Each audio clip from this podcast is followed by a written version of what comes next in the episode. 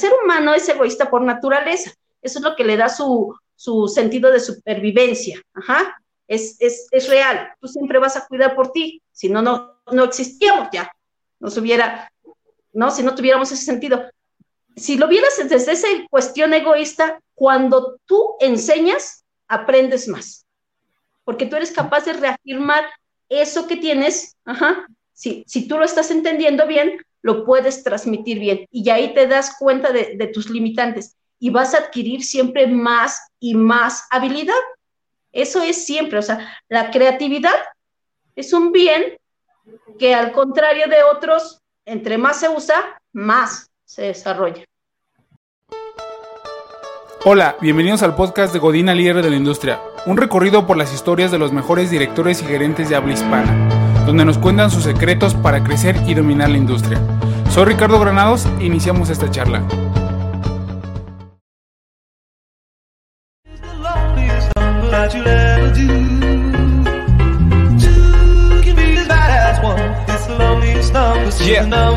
I get my best flows to test on my next shows while my whiteboard is marked up with expos.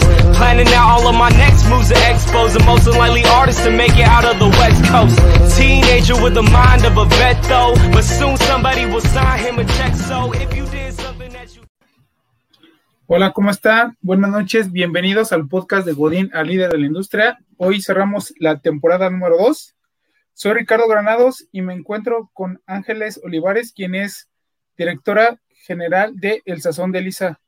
Hola Ángeles, ¿cómo estás? Hola Ricardo, bien. ¿Tú cómo estás? Bien, bien, gracias.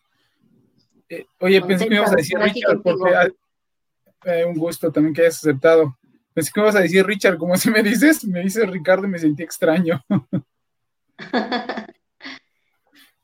Así es, Richard. Pues sí, conozco Conozco Ángeles, este, los dos participamos en el programa de Pilares este, de la Ciudad de México y estamos los dos en el eh, como asesores técnicos del programa de emprendimiento. Ahí es donde nos conocemos y le hice invitación a Ángeles y pues aceptó por fin. Y empezamos a conocerte, Ángeles. ¿Cómo te describirías? ¿Quién es Ángeles Olivares? ¿Quién es Ángeles Olivares? Ángeles Olivares es alguien que no se detiene nunca, siempre para adelante, siempre para adelante. Soñadora, emprendedora. Ah, no sé si tu generación todavía te tocó, pero ¿te acuerdas del TAS, el demonio de Tasmania? Sí, sí, sí. Hace cuenta un TAS, un TAS. No me puedo estar, no me puedo estar un momento quieto. Y la invitación habíamos comentado y me habías dicho, oye, este también me gusta mucho tu podcast, este, yo dije que querías participar y lo, y lo veíamos como que no había tantas mujeres y si les hago mucho la invitación a que eh, postulen y también hago invitación a muchas eh, líderes y hasta ahorita ya están programadas las siguientes, pero ¿hay algún impedimento en tu vida profesional y más en el emprendimiento siendo mujer? Fíjate que eso me llama la curiosidad, ya ves que estábamos platicando de eso. No, o sea, yo a lo largo de mi vida, desde que soy niña, yo siempre he hecho lo que me ha gustado así.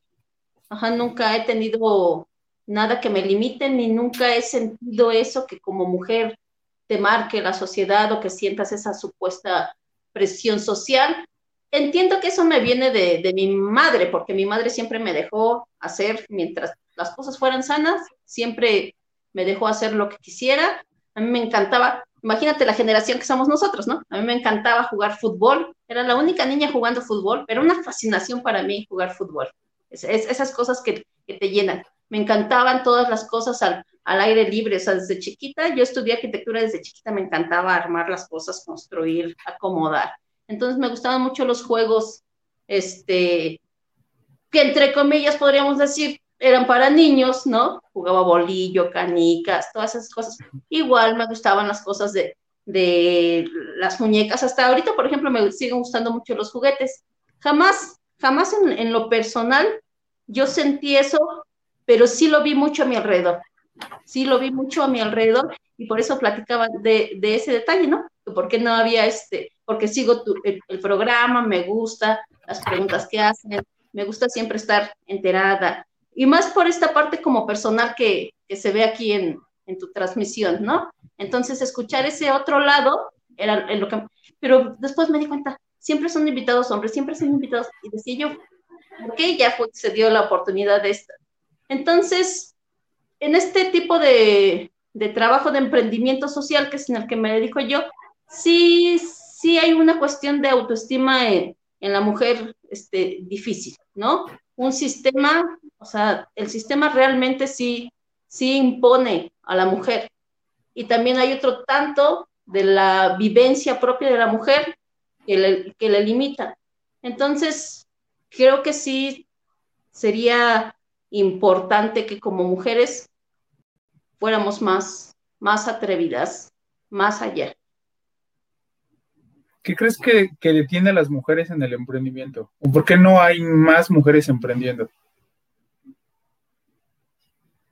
Porque desde pequeñas, eso mismo que yo te platico de, mi madre que siempre me, me, alentó, que siempre estuvo, siempre estuvo conmigo, cuando ves la realidad de, de las mujeres, la madre siempre, siempre ha sido como que quiere limitar esa las niñas se portan bien, las niñas bonitas no lloran, las niñas este, no se suben a los árboles. Entonces, no sé si sea eso, este, esa, ¿cómo le podríamos decir? Ese, ese impulso que necesitaría la niña para que cuando crezca, cuando esté creciendo, no, no tenga esas, esas limitantes, esa presión social que viene desde, desde la familia. En este este, digo, en esos emprendimientos sociales que nos hemos este, dedicado a estar trabajando en, comunidades, sí vemos mucho eso. Es un patrón que se repite de la mamá a la hija y así sucesivamente. No creo en, absolutamente que nada tengan que ver con la inteligencia, las mujeres completamente capaces, no creo que haya una diferencia en ese sentido ni de los hombres ni de las mujeres, esa capacidad es, es fuera de esto es una cuestión, una cuestión bastante social, cultural, que es la que estaríamos, estaríamos hablando de eso. Y es una de las razones del por qué haces lo que haces.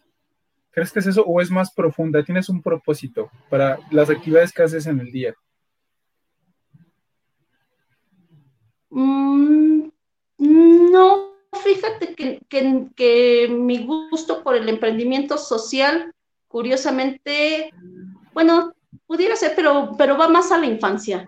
Mi, gusto por el emprendimiento social va hacia la infancia, hacia empoderar a los, a los niños independientemente desde pequeños, o sea, desde pequeños que crezcan, o sea, con esa, con esa idea de que no hay esas diferencias más este, sociales o esas construcciones sociales entre niños y niñas, más que las diferencias fisiológicas que, son reales, porque eso también es real, o sea, las mujeres y los hombres no somos iguales, ajá, pero las diferencias en cuanto a derechos, si nosotros hablamos de derechos, no hay, no hay diferencias, ¿no? Entonces, mi, mi amor por el emprendimiento social va por, por, ese, por ese público infantil, pero indistintamente, niños o niñas.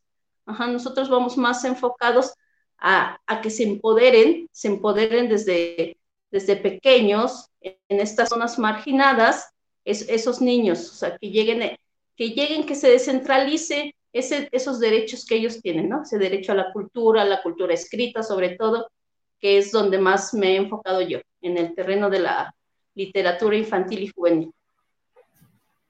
emprender en México es difícil emprender como mujer es más difícil y emprendimiento social es más complicado porque siempre se ve como que no es rentable y, dónde está la utilidad. Y es más del emprendedor que social que está ahí, que está ahí, que está ahí, hasta que logra convencer. Generalmente es, siempre es inversión privada, casi no es interna, porque un emprendimiento social genera impacto social, ¿no? Por eso de ahí viene el nombre. ¿Qué dificultades estás encontrando en el... a mí se me hace muy complicado. Me gusta mucho el emprendimiento en general, este, igual lo hago, con propósito, y el emprendimiento social me gusta también, pero a mí, este, como que no, lo puedo decir así, no es muy fuerte, este, porque sí lo veo muchos, muchos impedimentos y cuando se logra sí genera un impacto muy grande, ¿no? Pero tú qué, ¿en qué te has enfrentado en el emprendimiento social? El emprendimiento social, lo más difícil al principio, o desde que empecé con esto del emprendimiento hace más o menos 10 años, es, es entender, sea, realmente entender lo que es el emprendimiento social. Cuando empezaban todas estas cuestiones del Instituto Nacional del Emprendimiento y armaba sus ecosistemas, no me imagino que tú también fuiste al centro Bancomer, al centro Banamex, y estaban los ecosistemas, ahí todos aquellos que iniciábamos en ese emprendimiento social, no teníamos la idea clara de que era un negocio tal cual, resolviendo una necesidad social. Se perdía la, la, idea como si necesitáramos este financiamiento, apoyo, como lo que son las asociaciones civiles o las fundaciones. Ese, ese ha sido y, y, hasta ahora sigue siendo, o sea, yo lo veo, ya hay más este, información, ya hay este, más libros, ya hay más plataformas te hablan de ese emprendimiento social, ya vemos este, más empresas sociales y entonces estamos hablando de empresas realmente rentables, pero todavía existe esa confusión. O sea, cuando nosotros hablamos de emprendimiento social, pareciera que estábamos hablando de una asociación civil, donde lo que nos dedicamos es a recaudar fondos para poder llevar a esas, a esas zonas este, vulnerables. Cuando el emprendimiento social no solo se enfoca en esas zonas vulnerables, pudiera ser que tu emprendimiento social vaya por, por esa línea. O pudiéramos estar hablando de un mercado de, de, dos caras, ¿no? Donde por un lado tienes los beneficiarios directos, que pueden ser estas personas de estas zonas, y otros los financiadores, ¿no? Y entonces son varias las variables que tú podrías encontrar en el emprendimiento social, pero ese es el principal obstáculo, o sea, que no se entiende que realmente el emprendimiento social no es, no es este, que vas a recibir asistencia y que vas a, y vas a vivir de lo que te den y de las este, aportaciones que recibas. Tú tienes que hacer de ese emprendimiento social un negocio rentable, con un impacto social. Ese es el principal obstáculo que te encuentras cuando estás hablando de emprendimiento social. ¿De qué te sientes orgullosa, ya sea en el emprendimiento social o en la vida? ¿De qué me siento orgullosa? De, de, siempre ser libre. Ese, por ejemplo, es uno de mis, en mi escala de valores, este, el primero que vas a encontrar es la libertad. Entonces yo siempre he sido, sido libre. Nunca, ni cuando trabajaba en la iniciativa privada, nunca hubo nadie que pudiera coartar esa libertad. Y hasta el momento, hasta el día de hoy, no hay nadie que pueda hasta ahorita que haya coartado esa, esa libertad. ¿Y puedes eh, ejemplificar tu libertad o, cuál es tu definición de libertad? Mi definición de libertad es como esas este, definiciones extremas, ¿no? Donde cada quien es libre de hacer lo que quiera, siempre y cuando se va a ser responsable de sus actos. Ajá.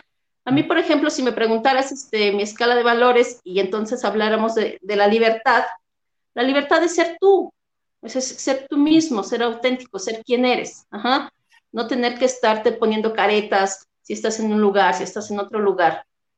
Esa, esa libertad de ser tú, esa responsabilidad de asumir tus actos, ajá, esas consecuencias que también muchas veces decimos las consecuencias las etiquetamos como si fueran algo malo y las consecuencias son simplemente consecuencias de tus actos. Inmediatamente de esa cuestión individual que es la libertad, de ejercer tu libertad, te lleva a la responsabilidad. Entonces pasas de un valor individual, y es que así somos los seres humanos, o sea, desde que somos pequeños, si tú observas a los niños de preescolar, decimos que son egoístas, pero son egocéntricos, es la única forma que tiene el ser humano para, para hacerse a sí mismo, en, ese, en esa etapa, para encontrarse a sí mismo. Ajá. Entonces pasamos de esa etapa, tenemos que pasar a esa etapa social, o sea, somos entes sociales. Si nosotros nos encontramos en esa libertad, si realmente decimos ser libres, es porque vamos a asumir las consecuencias de lo que decidamos, de cualquier aspecto de tu vida. Y eso te va a llevar inmediatamente a la responsabilidad. Y la responsabilidad es un valor que a mí me gusta mucho, cuando realmente te vas, porque entonces ya estamos hablando de, de un valor que encuentra, que se encuentra en la sociedad. Ajá, yo soy responsable en cuanto a mí, en cuanto a mi entorno, en cuanto a mi familia, en cuanto a las cuestiones que me sean responsables. Y si tú analizas la palabra responsabilidad, viene de dos vocablos que la capacidad de dar respuesta. O sea, responsable es aquel que es capaz de dar respuesta ante lo que se esté enfrentando. Es como el niño que va a la escuela, la responsabilidad no está en llegar todos los días, no faltar y llegar a las 8 de la mañana con el uniforme puesto. La responsabilidad está dar, en esa capacidad de dar respuesta. Yo voy a la escuela a estudiar, a convivir, a ejercer esos valores que me han enseñado acá. Es por eso que es así como yo vivo la libertad. O sea, la libertad de hacer lo que yo juzgue que, que voy a hacer siempre y cuando me vaya a ser responsable de, de los actos que yo haga. ¿Y tu mayor éxito? Mi mayor éxito. Ah, es que podríamos hablar de las cosas materiales, de las cosas personales. ¿O la definición de éxito para ti? La definición de éxito. Sería más bien la definición de éxito, porque creo que el éxito es como un constante, como un día a día. No en el logro, también a veces el fracaso puede ser un éxito porque de ahí aprendes.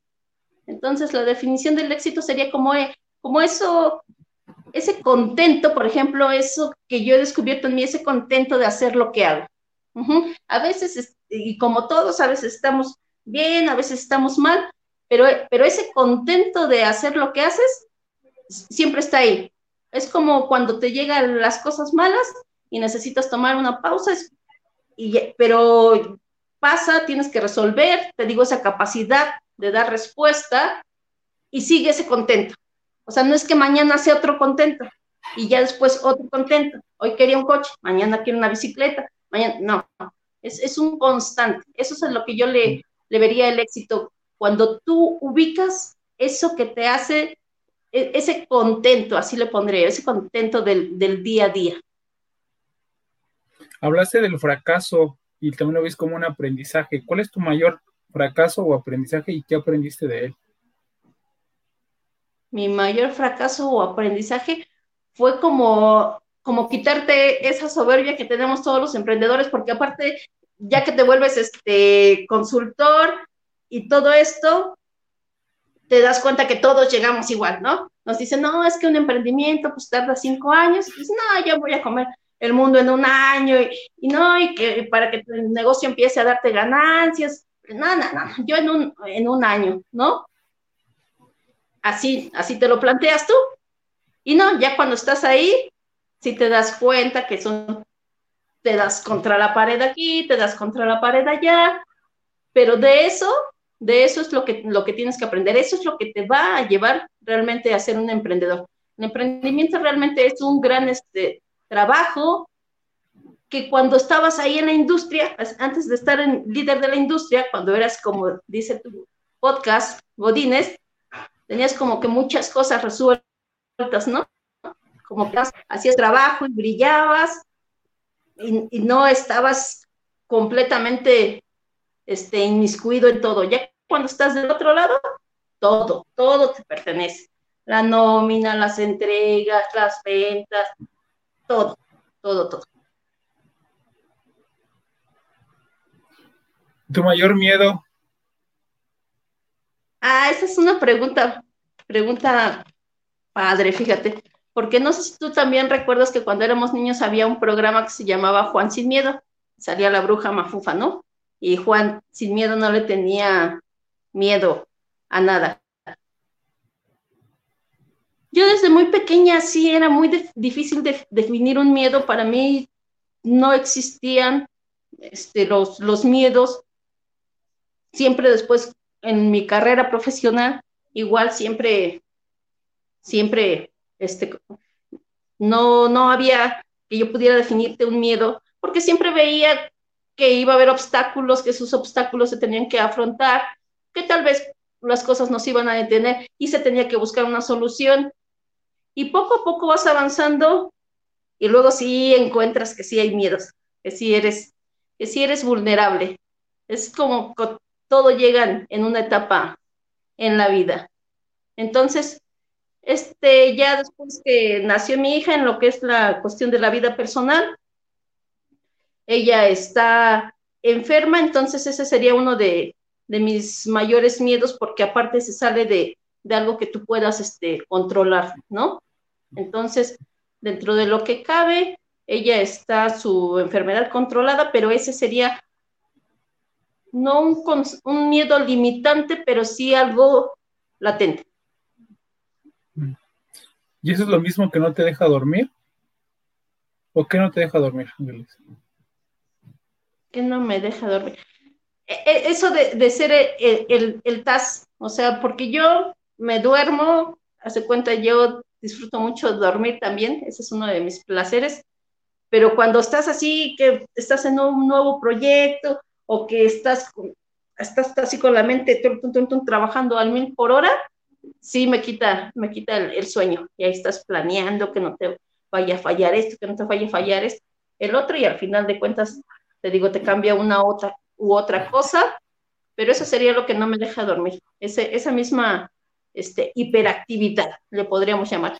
Es como si a nosotros, en aquel entonces, cuando estudiábamos la facultad, las, apenas empezaban todas estas cuestiones digitales, a nosotros nos toca este, este vivir estas dos eras, y como si nos cayera anillo, a mí, en lo personal, como anillo al dedo, este mundo acelerado, porque pues así, así era siempre, o sea, como te digo, como un tas, tal, cual, ¿no? Entonces, este mundo acelerado te cae como, como anillo al dedo, ¿no? Estos tiempos de respuesta inmediatos, ¿quién se iba a imaginar? Todo esto me acuerdo cuando ibas a la biblioteca y buscabas en tu catálogo, ahí en las fichas, ¿no? Ahora le buscas aquí rapidísimo. Ya no podría yo tampoco vivir sin, sin esto. Sí, sí, te hace, te hace adictivo el, estar movido y hacer varios, varios proyectos. Mencionaste ahorita que das consultoría, eres directora de una empresa y te encanta el emprendimiento social. Para ti, ¿qué es más difícil y qué se te facilita más? ¿Crear una empresa, administrarla o dar consultoría? Dar consultoría. Porque, porque bien o mal hay como unas este, memes que luego vemos entre los emprendedores que dicen de, de persona emprendedor, como si de veras nos pasara eso, Ajá. como si de veras fuéramos personas y luego emprendedor fuera, fuera otro ente. Entonces, como te pasa eso, de que ya eres emprendedor, ves la, la vida de, de otra manera. Ajá. Entonces, cuando estás dando consultoría eh, a esos que empiezan y entonces empiezas este, a intentar, pues, seguir un programa según, por ejemplo, ahora que estamos en, en Pilares, este, seguir un programa, cuando estás en otra institución, es otro, otro tipo de programa con el que pretendes enseñar a alguien ser emprendedor. Ajá. O sea, tú solito dices, pasé de persona a emprendedor, como si fuera una transformación. Y luego quieres agarrar un manual para enseñar a otras personas. Ajá. Cuando lo único que puedes es contagiar esa pasión. Ajá. Esos conocimientos que, que tú tienes, no es que los vayas a enseñar, los vas a compartir. Los, los, vas a, los vas a compartir. Vamos a hablar de, de tú a tú. Y entonces, en ese mundo, en ese, en, ese empezar, y aparte nosotros también lo vimos cuando empezamos como emprendedores y cuando estuvimos en ese menester de esas incubadoras, muchos, muchos no están preparados para, e, para esa cuestión del emprendimiento. Piensan que es bien fácil. Todo el mundo piensa que es muy fácil abrir tu negocio y que tienes tu empresa y que ya no tienes que trabajar y, y que todo va a ser de color de rosa, ¿no? Entonces, esa parte de la consultoría, quitarte ese, ese traje o quitarte ese como de que vamos a formar emprendedores, o sea, vamos a compartir, vamos a generar una, comunidad donde esos intereses nos, nos permitan acompañarte en, en, eso que tú quieres, en esa, pero se escapa completamente, eso es a lo que los consultores tenemos que llegar. Yo voy a aportarte, ajá, yo voy a aportarte lo que tengo a raíz de, que, de lo que viví, si no, no podría este, dártelo, no podré compartírtelo. Si no lo he vivido, si no lo he tropezado, al menos en el emprendimiento es así, ¿no?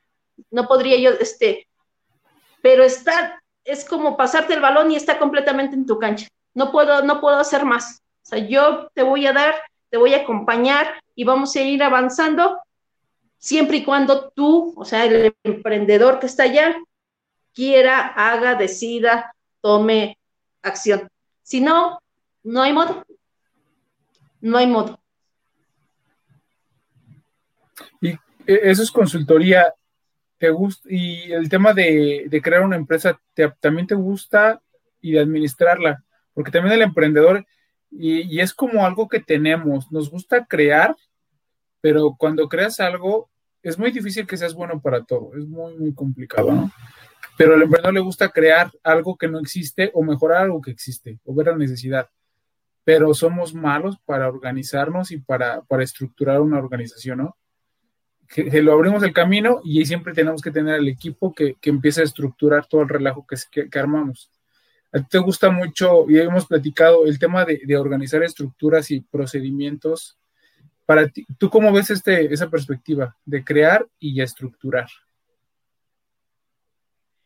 Ahí, por ejemplo, es donde, donde esa formación que traes de atrás y eso que por lo cual elegiste esa carrera, este, te, lleva de la mano.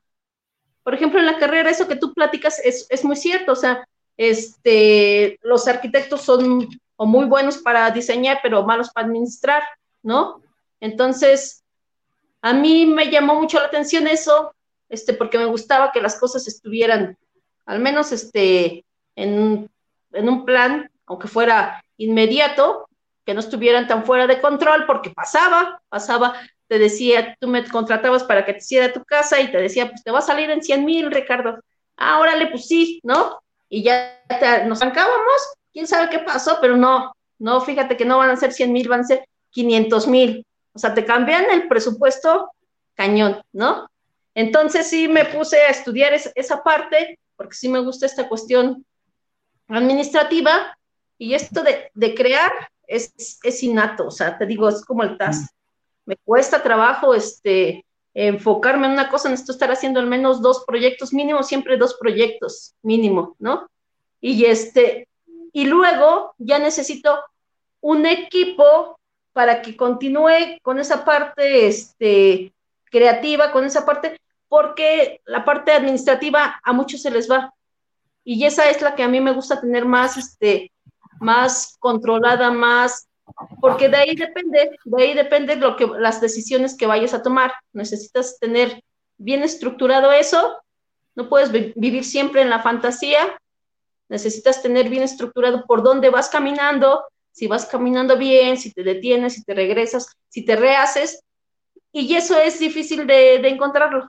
El tomar decisiones viene desde eso que estábamos platicando, desde esa cuestión de las autoestima es esa cuestión de las emociones, este, el saber tomar decisiones.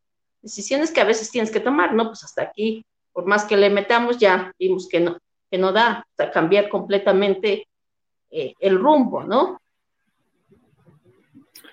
¿Quién te enseñó a ser emprendedora? ¿O alguien que haya admirado o te haya marcado en tu camino de emprendimiento?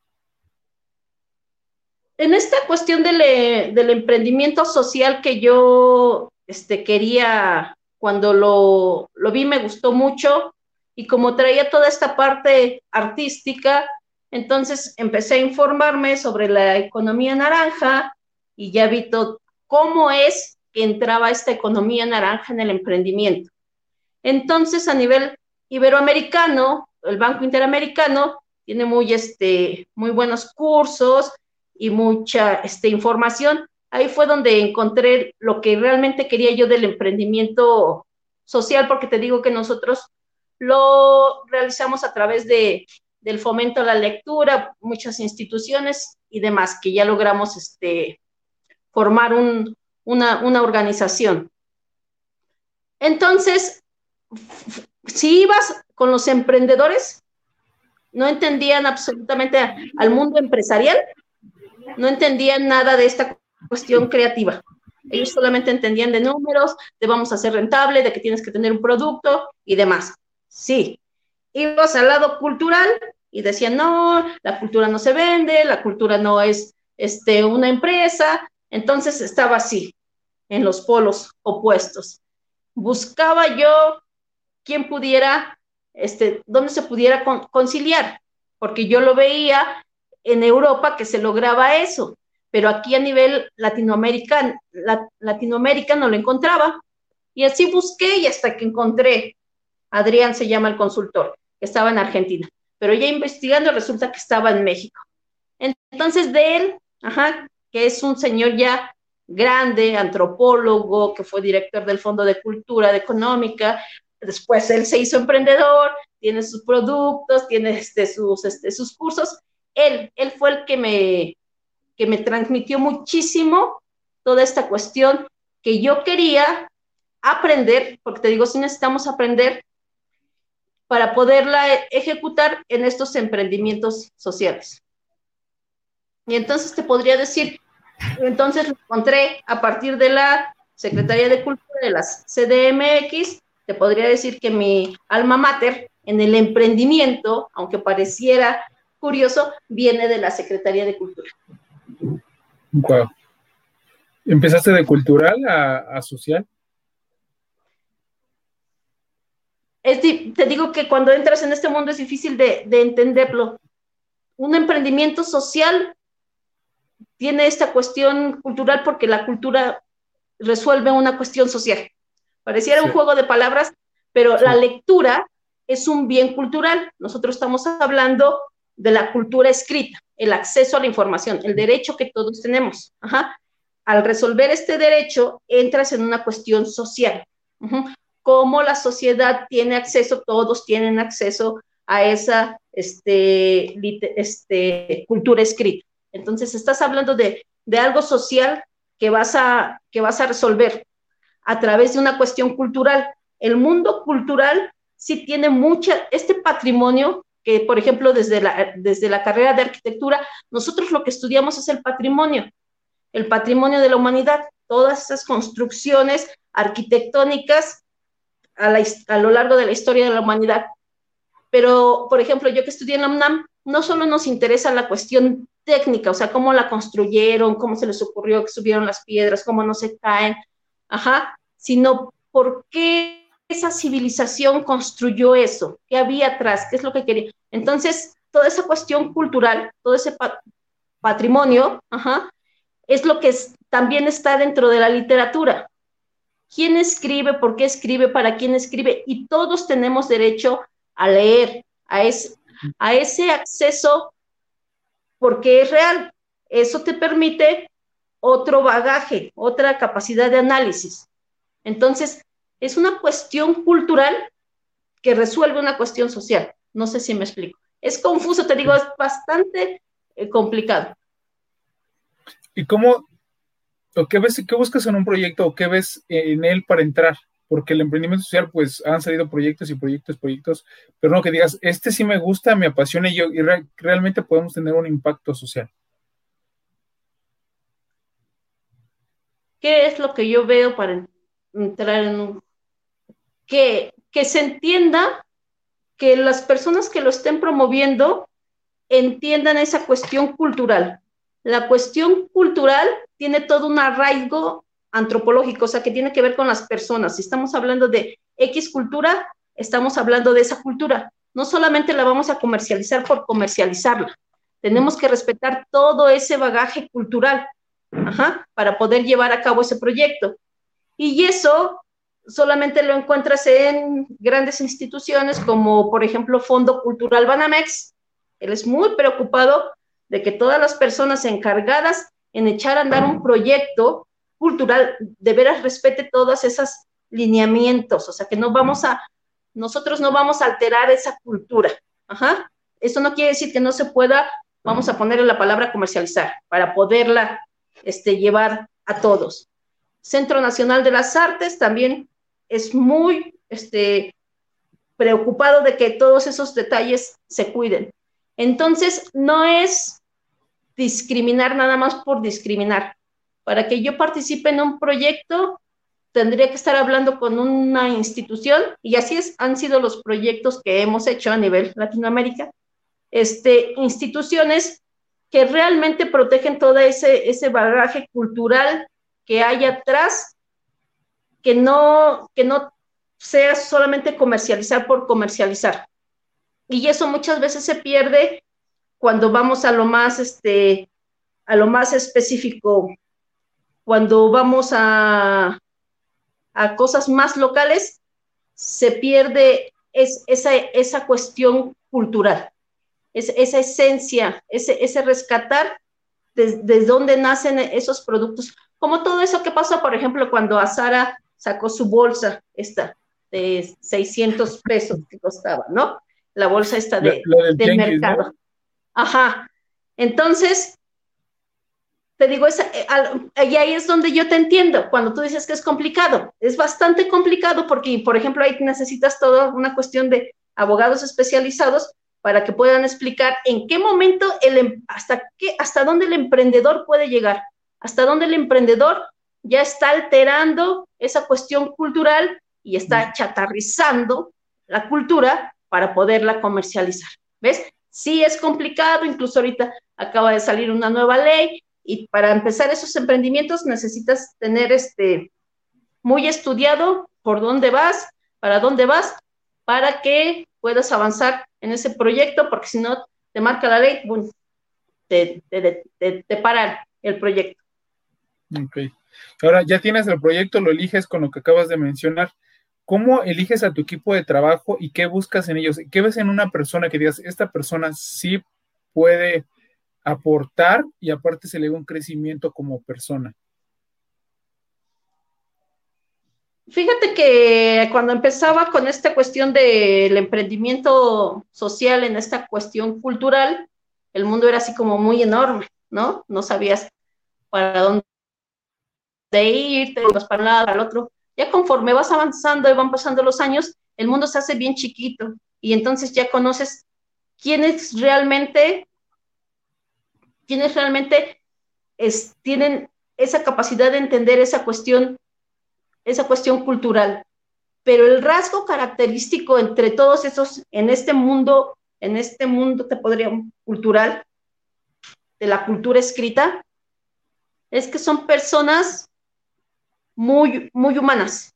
O sea, no importa que tú seas conferencista, que das este, conferencias este, en Argentina, en Europa, te llaman, ajá. Si te digo, vamos a hacer un taller para unos niños este, que requieren vamos a ir hasta el Estado de México, vamos a ir hasta allá, hasta la zona más recóndita, van, van y entregan lo mejor de ellos, no que me tengas que, poner y que me tienes que pagar. Muchas veces el trabajo es este voluntario, pero nosotros siempre como emprendedores sabemos que tiene que estar pagado ese trabajo, ¿no? Pero a veces ese trabajo es voluntario, ellos, ellos lo saben así como cuando estamos en una campaña este, y tú sacas tus productos gratis, este, este taller que se va a impartir allá es como un trabajo voluntario y ellos van con su mayor disposición a encontrar personas y a dejar un ser humano.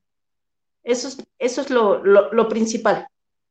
Porque también no te creas, en el mundo cultural también te encuentras donde se supone que hablamos de toda esa cuestión humana, de toda esa cuestión de, raíces, de, esta cuestión de como sociedad, vamos, también te encuentras quien, solamente quiere brillar, que solamente quiere este, tomarse la foto.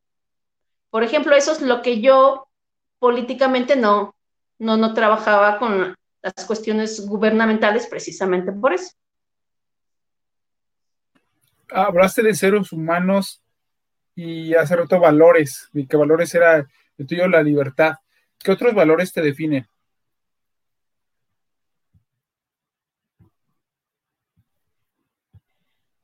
Fíjate que a mí me gusta mucho desde que, te digo, desde que era pequeña analizar todo eso y luego el primer valor en mi escala de valores, te digo, es la libertad.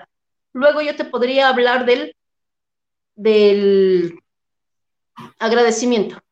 El agradecimiento es otro valor que, que a mí me gusta mucho porque cuando tú tienes alguien que agradecer, sea a ti mismo, lo que has hecho por ti, agradecer a otro que haya hecho lo que haya hecho por ti, ajá, quiere decir que estás volteando la mirada.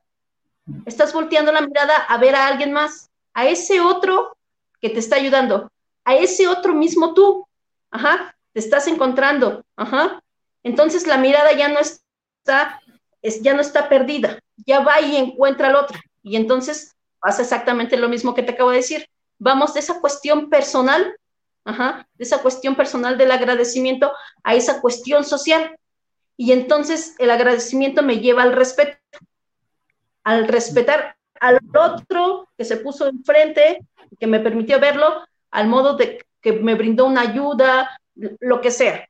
Ajá. Entonces, cuando tú tienes algo que agradecer a alguien, es que estás viendo a alguien más y ese alguien más te merece respeto. Y entonces es como ese, ese valor individual nos, me vuelve a llevar a los valores sociales, ¿no? Porque nosotros hablamos de respeto para arriba y para abajo y todo lo que hacemos es menos respetar, ¿no? Caminamos por abajo de la banqueta, nos estacionamos, o sea, cuando nos analizamos, el respeto lo traemos para todos lados, pero nunca lo, lo ejercemos porque no vamos de pensar en el otro, ¿no? Mm.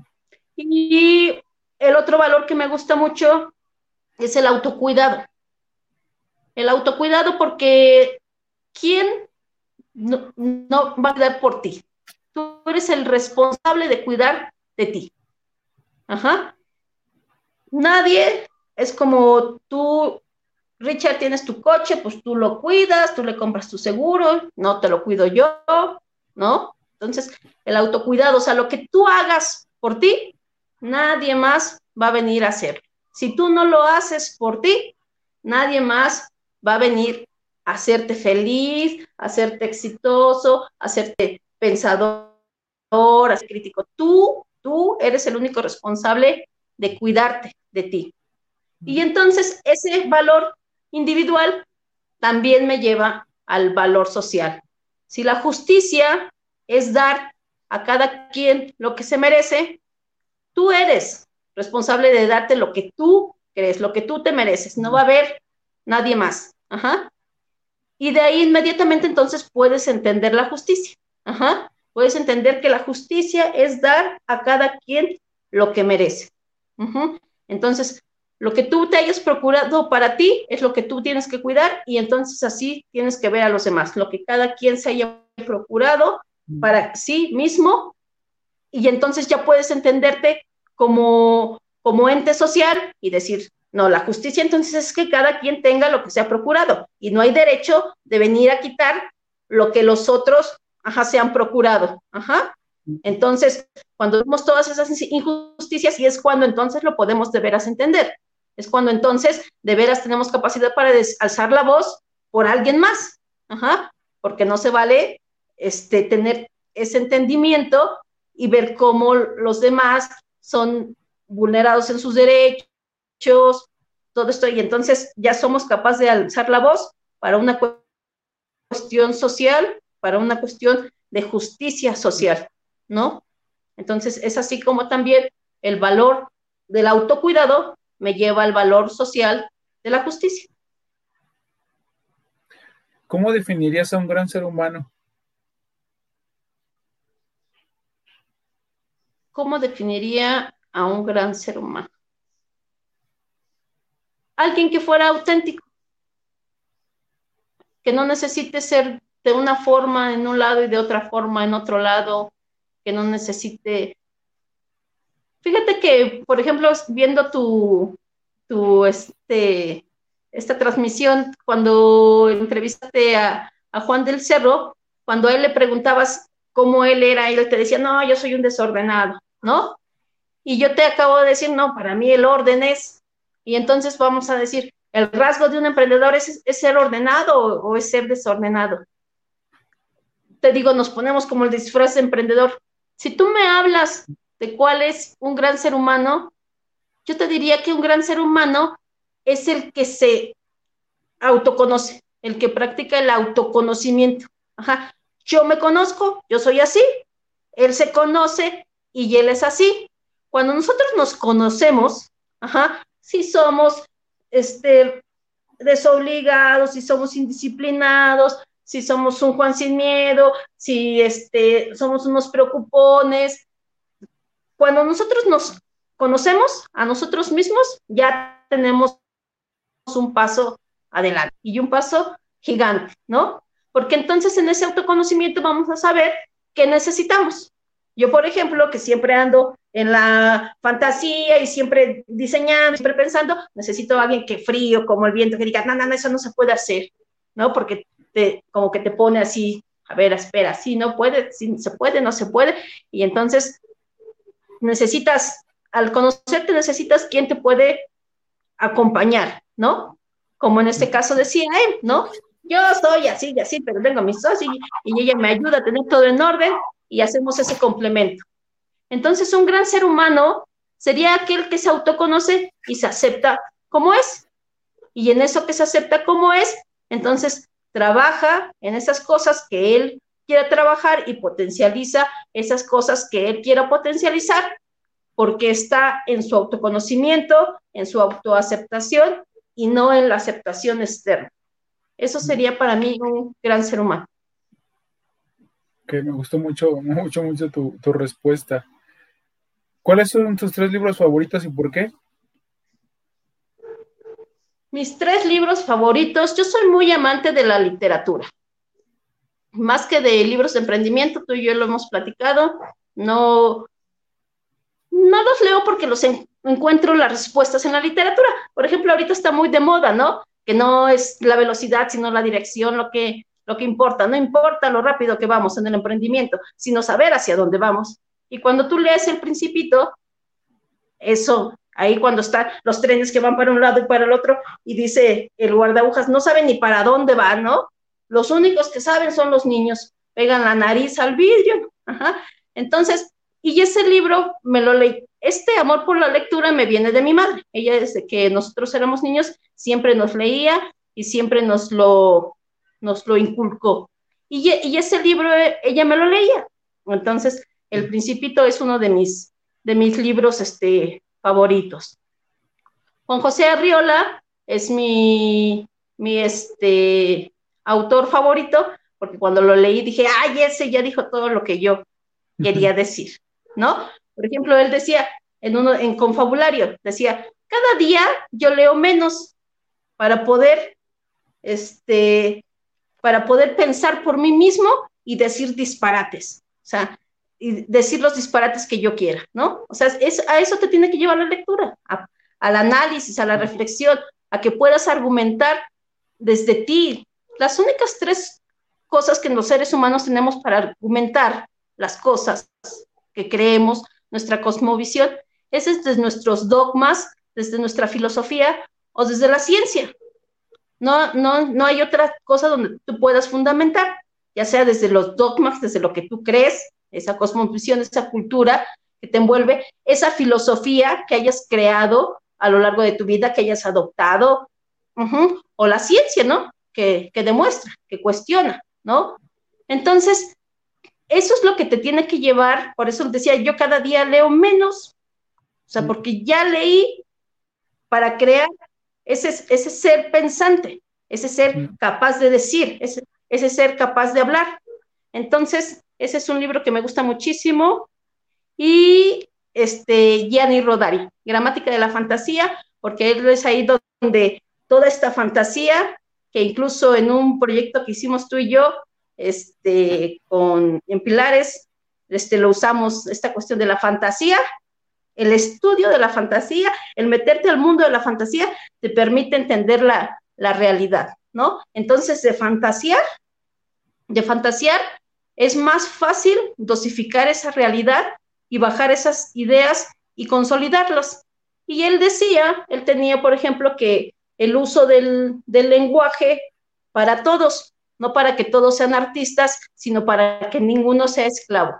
Entonces, es cierto, o sea, que tú tengas la capacidad de expresarte, de adquirir esa capacidad de la comunicación, de decir lo que te gusta, lo que no te gusta, de no sentirte censurado, de ser asertivo, es, es muy importante.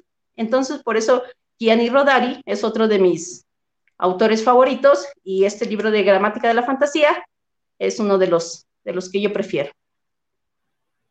Sí, oye, y, más o menos la, le entendí, o así lo, bueno, así lo entendí yo, el tema de, de adquirir conocimiento, de analizar, pero también de llevarlo a, la realidad y a la ejecución, ¿no? Dices, oye, pues sí necesito leer, pero hay un momento donde ya tengo que pensar por mí, por ya yo solo, y hacer algo, porque ese conocimiento sirve para, para realizar una acción, y hay mucha gente que se la pasa en eso, o sea, que lee, lee, lee y escucha y ve videos y ve, va a cursos y, paga muchísimo dinero, termina y no, no aprendió nada y no, no lleva a cabo nada, ¿no? Y pasa mucho con el inglés, que hay mucha gente que lleva inglés, inglés, o se avienta doctorados, maestría y todo, y ya el momento de ejecutar, dices, oye, pero ya llevas mucho tiempo, ¿no? Y has pagado mucho, sí, pero es que creen que nunca están listos para poder hacerlo, ¿no? Y sí necesitas adquirir conocimiento, pero hacerlo, porque si no, ese conocimiento no sirve para nada. Si no lo compartes y luego no, no actúas, pues entonces, ¿dónde queda? ¿No? O sea, creo que es un tema también de ahí de, egoísmo y es lo que entendí en, esas lecturas que mencionas, porque sí tenemos que hacer algo con todo ese tiempo y ese conocimiento que estamos adquiriendo. Sí, claro, eso es definitivo. O sea, si no vas a poner en práctica, tal vez es como ese miedo al fracaso. O sea, nosotros desde pequeños nos han dicho que el error es malo, cuando el error, si nosotros valorizamos el error, el error es bueno. O sea, parece paradójico, pero el error es bueno porque te permite saber lo que no tienes que hacer pero desde chiquitos nuestros padres nos protegen y fíjate, yo estaba muy, muy este, admirada cuando estuve dando un taller en, en una escuela a unos niños de sexto, que tenían, era una escuela pública, pero ellos tenían un nivel bastante avanzado, ¿no? La directora se había organizado muy bien y es por eso que incluso nosotros llegamos a, a trabajar dentro de esa escuela, porque trabajar dentro de la SEP es bastante difícil, ¿no? Entonces, y me decía Emiliano, por eso no se me olvida su nombre, y de ese taller tendrá yo creo unos cinco años, fácil que dimos ese taller, ¿no? Es que los adultos nos quieren, nos quieren ahorrar todo, o sea, nos quieren meter en una burbuja y no nos dejan que nos equivoquemos por nosotros mismos, o sea, fíjate su, su raciocinio para un niño de texto. O sea, nosotros no queremos que les pase nada, no queremos que se equivoquen, y entonces es ese miedo al fracaso. O sea, yo ya, yo ya sé mucho, y que, que sepa mucho, si no lo puedo este, ejecutar. Y entonces ese es mi miedo, o sea, yo voy a llegar allá y no voy a poder transmitir nada, mejor sigo estudiando y sigo estudiando. Y creo, y eso también te lo contesta el principito, porque cuando está este, que el que estudia, el que hace los mapas, y llega el principito y le dice, ay, entonces tú me puedes platicar de los mares y las montañas dijo, no, no, no, yo soy muy importante, yo, tengo, solamente escribo, ¿no? Yo estoy aquí adentro, o sea, él no sale, para eso están los, los que van a la expedición, no, no, no. Entonces, es eso lo que pasa.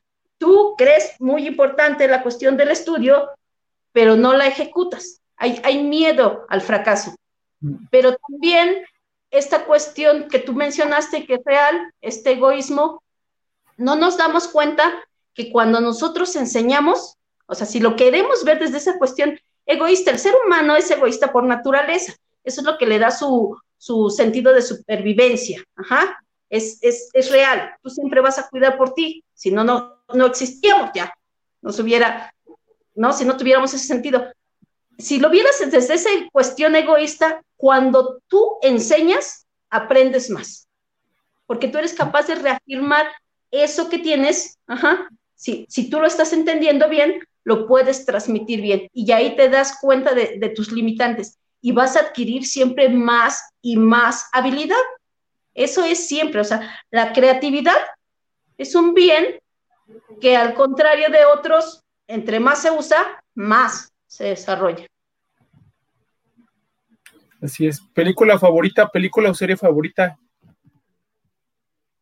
Mi película favorita, ay, hay muchas, pero, ay, sí, la vida es bella. O sea, me gustó por, todo, cómo, no sé si tú la viste, cómo se tejió, cómo iba con su hijo, cuidándolo. Esa, esa me encanta. Mm. Esa podría ponerla como mi película favorita. ¿Y qué más te gustó de la película? Aunque yo te digo, desde pequeña era un y yo de, la tele casi no, no soy, ¿eh? Me cuesta muchísimo estarme este, viendo la, tele, por ejemplo, los videojuegos, por eso no, porque es, el, estás como tas. ¿Qué más me gustó de la película La vida es bella? Sí, que te gustó? que me gustó una mucho. escena o algo que te haya marcado? ¿Mandé? No te escuché. algo que te haya gustado, que te haya marcado, digas, este, este momento o esto me gustó más. Ah, ah, ok, ok. Algo que me haya marcado, algo que. ¿O solo es tu película favorita por lo que mencionas ahorita que se va tejiendo todo? Hay una historia detrás, un, el tema del amor del padre y el hijo. No, no, estaba, pensando, porque hay varios, estaba pensando cuál, cuál decirte. Hay una que me, hay un, una parte que me gusta mucho cuando están en el campo de concentración y entonces este, están vendiendo, o sea, esa, esa idea que siempre tenemos de los judíos y que está vendiendo los, los dulces, que, que eso sí me hace a mí mucha, mucha referencia está vendiendo los, los dulces sabiendo que ya no hay este, para dónde hacerse y entonces dar los dulces a, a 20 pesos, 20 veces más lo que cuestan. No sé si tú la viste y la recuerdas, el que está vendiendo los dulces. O sea, eh, eh, entonces ahí me hace pensar, porque eso pasa siempre, ajá, sigue pasando a lo largo de la humanidad, estamos en crisis total, y no falta el que nos vamos a morir todos y dice, pero pues te lo vendo hasta 200 pesos, pero ¿sabes cuál es lo que más curioso se me hace? El, el, otro, o sea, y por eso me, hace mucha mella esa, esa escena, el otro que, que compra todavía, juntaron su dinero y pudieron comprar el dulce. O sea, todavía esos rasgos humanos que hay, porque en ese momento también era tan fácil quitárselo y arrebatárselo. O sea, como esos valores, y por ejemplo, el libro de este Víctor Franky, no sé si lo has leído también, El sentido del, ser humano, cuando él todo lo que perdió en el cambio, campo de concentración y ya se sentía vencido por todos esos seres humanos, y él lo relata así, ¿cómo era posible que los seres humanos fueran capaces de hacerle eso? Y lo que lo hizo, encontrar ese sentido de vida, que lo hizo volver a esa parte humana, llamémosla así, fue decir, luego vinieron otros seres humanos a jugarse la vida por mí para sacarme de ahí. O sea, así como él vio toda esa crueldad del ser humano, porque cuando vemos, e, es, esa, por ejemplo, esa, por tal vez por eso sea mi película favorita, mm. porque yo cuando empecé este, que empiezas en la primaria y empiezas en la secundaria a ver todo esto de la historia, es, esa etapa de la vida del ser humano, los campos, fue algo que, me, que se me hizo así, como, ¿cómo pudo pasar eso, no? ¿Cómo pudo pasar eso y cómo todos, fíjate cómo era mi cuestión, cómo toda la humanidad se quedó viendo? Porque ese sentido de justicia para mí es así, o sea, veo una injusticia y salto, ¿no? Entonces, Tal vez por eso sea mi película favorita. Y entonces te digo, luego viene Víctor Frank y dice eso. Y luego vinieron otros seres humanos a jugarse la vida para sacarme de ahí. Esa ambivalencia en el ser humano es, es, lo que siempre yo, yo me he cuestionado. ¿Cómo podemos amar tanto, sea lo que sea que amemos este, de personas, y ya ser tanto daño a la vez a eso que, amamos. Eso siempre ha sido algo que Entonces, tal vez esa escena sería. ¿Tienes un podcast, un podcast favorito? Los de Juan del Cerro, esos me gustan mucho. Me gusta mucho cómo habla. Sí, siempre los escucho. Sí. Ok, entonces, como dices, no te perdiste el de la semana pasada, ¿no? Estuviste aquí con Juan y con... no, no, no, no, estaba, muy, feliz. Me gusta su, su, cuestión disruptiva, o sea, él es así y siempre lo ha dicho. Y me acuerdo cuando estábamos en el hackathon, porque participé en el hackathon, estábamos ahí tres días. Me gusta ese sistema, ves que te digo, tres días ahí encerrados, creando un proyecto, creando una solución. Y entonces estaban las grandes celebridades de la ONU, de la Agencia y él así como es, ¿ves? Él así, ah, me van a disculpar, pero aquí lo... Ajá, ¿ves? Eso, eso me gusta. Sí, la autenticidad que tiene, sí, sí, sí es un gran, ser humano. ¿Tienes una rutina este, al día, a la semana para organizarte en los proyectos? sí, te digo que en eso sí, ajá, en eso sí soy este, muy disciplinada y, y tengo que tener mis, mis, actividades, porque también por lo, te digo, cuando te conoces, o sea, estoy haciendo y haciendo que cuando veo ya se me olvidó, entonces si no lo tengo agendado, mm, se me va, entonces sí, yo tengo mi, mi agenda de lo que voy a hacer al, al, día, y una vez que ya este, tengo mi, mi agenda semanal, ya, ¿cómo se llama? Estoy más tranquila ejecutando mis, este, mis proyectos, y es como como jalar la, la, este, como decía Mahoma, ¿no? Ata tu, tu este, arado a una estrella, porque si no está atado, me voy. Y ahí ya estoy pensando en otra cosa. Ya... Sí, pero sí, sí, sí tengo que tener mi agenda. Ajá. Ok. ¿Cómo compaginas tu vida personal y familiar con tus proyectos? ¿Cómo le das el tiempo a cada cosa? ¿O cómo lo, lo vives? Por ejemplo, ese es, ese es una, un área de oportunidad o algo que la, que la pandemia me, me vino a aplacar, porque yo soy así como desde siempre, desde siempre, muy metida del trabajo, muy metida de, si hiciéramos así este, el FODA, y ya ves ahí debilidades, fortalezas, esa le pondríamos ahí debilidad, ¿no? este, intento, Richard, ajá, me cuesta trabajo porque soy muy, muy clavada de lo, de lo que me, gusta hacer y desde, pequeña, a pesar te digo que me gustaba mucho jugar en el equipo de fútbol, no me importaba que todos fueran niños, el, juego siempre era, pero siempre este, como reservada, como mi espacio. Entonces sí, me cuesta trabajo, pero intento. Ok. Oye, pasamos a la, última sección de la, charla. Te voy a mencionar una palabra. Por favor, con la primera que, palabra que te venga a la mente. ¿Estás lista? Ay, no sabía que íbamos a hacer examen. Ah, está bien. es un examen divertido. Aquí no hay calificación, no hay respuesta buena o mala. es la ventaja de este examen. Vale. Ahora ¿Lista? Listo, lista. Pasión. Pasión. No te escuché. Pasión. Pasión, mi vida. Empresa.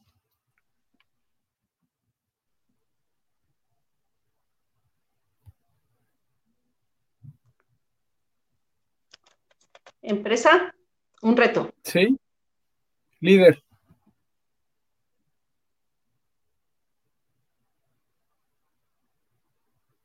No te escucho. Líder. La última que me quedé. ¿El líder? Fue en empresa. Se está, se está cortando un poquito. Eh, ahí sigues. ¿Ahí me escuchas bien? Ahí está mejor, ya, ya regresaste bien. Vale. Empresa. Reto. Líder.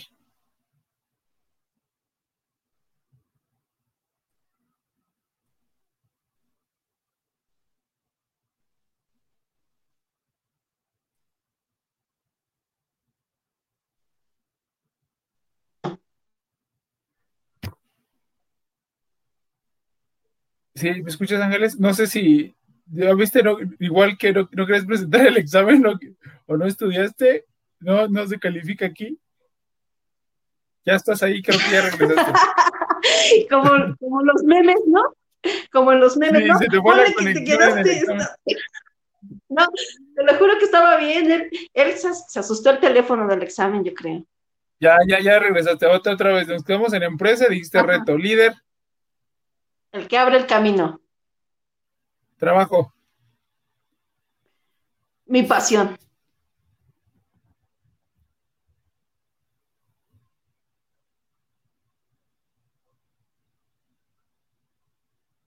trabajo, Pasión. amor, Todo. el sazón de Lisa, Un futuro próspero. inspiración,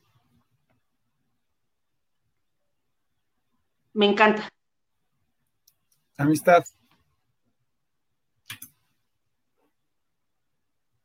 Un dulce. emprendimiento, Lucha. futuro, Para adelante. lectura, Fascinante. educación, Difícil. Ricardo Granados. Chido. talento, Talento. Indispensable. emprendimiento social,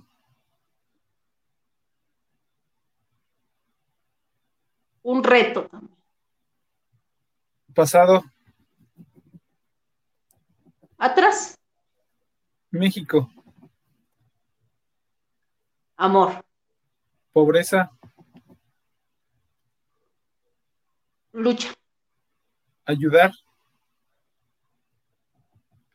Constante. COVID, Uf. Una oportunidad. jefe,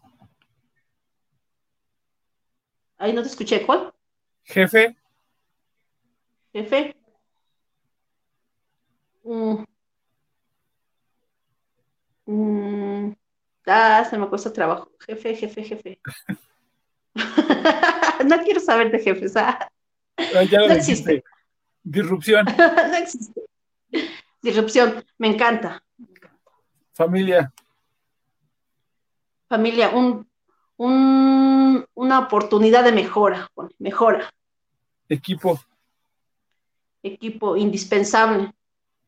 innovación, Entenderla. Ángeles Olivares, Fuerza. ok, bien. Última pregunta, y si tienen preguntas, por favor, en los comentarios y para que nos ayude a contestarla, Ángeles. Ángeles, ¿qué consejo le darías a los jóvenes que quieren escalar dentro de las organizaciones o que quieren emprender? ¿Qué consejo les daría? Yo sé que ellos están viviendo otra generación y, por ejemplo, a mí me cuesta trabajo porque en el yo apuesto mucho por los jóvenes, o sea, yo quiero que los jóvenes sean los que pongan su huella, ¿no? Así es como debe de ser. Pero, pero, pero, pero les falta este corazón. Ya no voy a poner conocimiento en corazón. Con el corazón por delante, en lo que les guste hacer. Ujú. Eso es lo que yo les daría. Ok, Ok, eh, pues, ¿cómo te sentiste, Ángeles? ¿Algo que quieras agregar? Muchas gracias, Richard. Muy contenta. Ya había visto tu, tu podcast y me gusta, me gusta tu, tu estilo. Te agradezco mucho que me hayas dado la oportunidad. Contenta de estar aquí contigo. Vale, ¿dónde te pueden encontrar? Y platica un poquito, por favor, ¿qué es el, el sazón de Elisa? Nos pueden encontrar en las redes sociales, en Instagram, en Facebook, así como, como el sazón, el sazón de Lisa. Es un emprendimiento arrancando, está en, sus, en su etapa de, de inicio, donde a brindar este, comida saludable. Vamos, estamos enfocados a las mujeres, a las mujeres empresarias, a esas de las que estamos hablando, pero desde un enfoque tradicional. Nosotros somos así como que libres, cada quien es libre de, de elegir. Y ya, y vamos a ese concepto del huerto, del huerto que tenían las antiguas casas, las casonas donde cultivábamos, donde no teníamos este, cosas este, químicas, más que por estas cuestiones este, veganas o vegetarianos, nos vamos por la cuestión orgánica que nos permita exactamente este cuidado al medio ambiente, pero desde lo tradicional, desde la comida tradicional mexicana. Gracias por acompañarnos en este podcast. Esperamos que te haya inspirado para crecer dentro de tu organización y domines tu industria. Soy Ricardo Granados. Hasta la próxima. El sazón de, de Lisa. Ok. Vale, para que la sigan en las redes sociales, está en Instagram como el sazón de Lisa y en Facebook como el arte. Ok, vale. Pues muchas gracias a todos que se conectaron. Este en vivo, esta charla se queda grabada en Facebook, también en Twitter y en ocho días se encuentra en todas las plataformas de podcast y también en el canal de YouTube. Estamos como Ricardo Granados MX en todas las plataformas. Muchas gracias otra vez Ángeles y nos vemos la próxima semana. Gracias, Richard. Estés muy bien.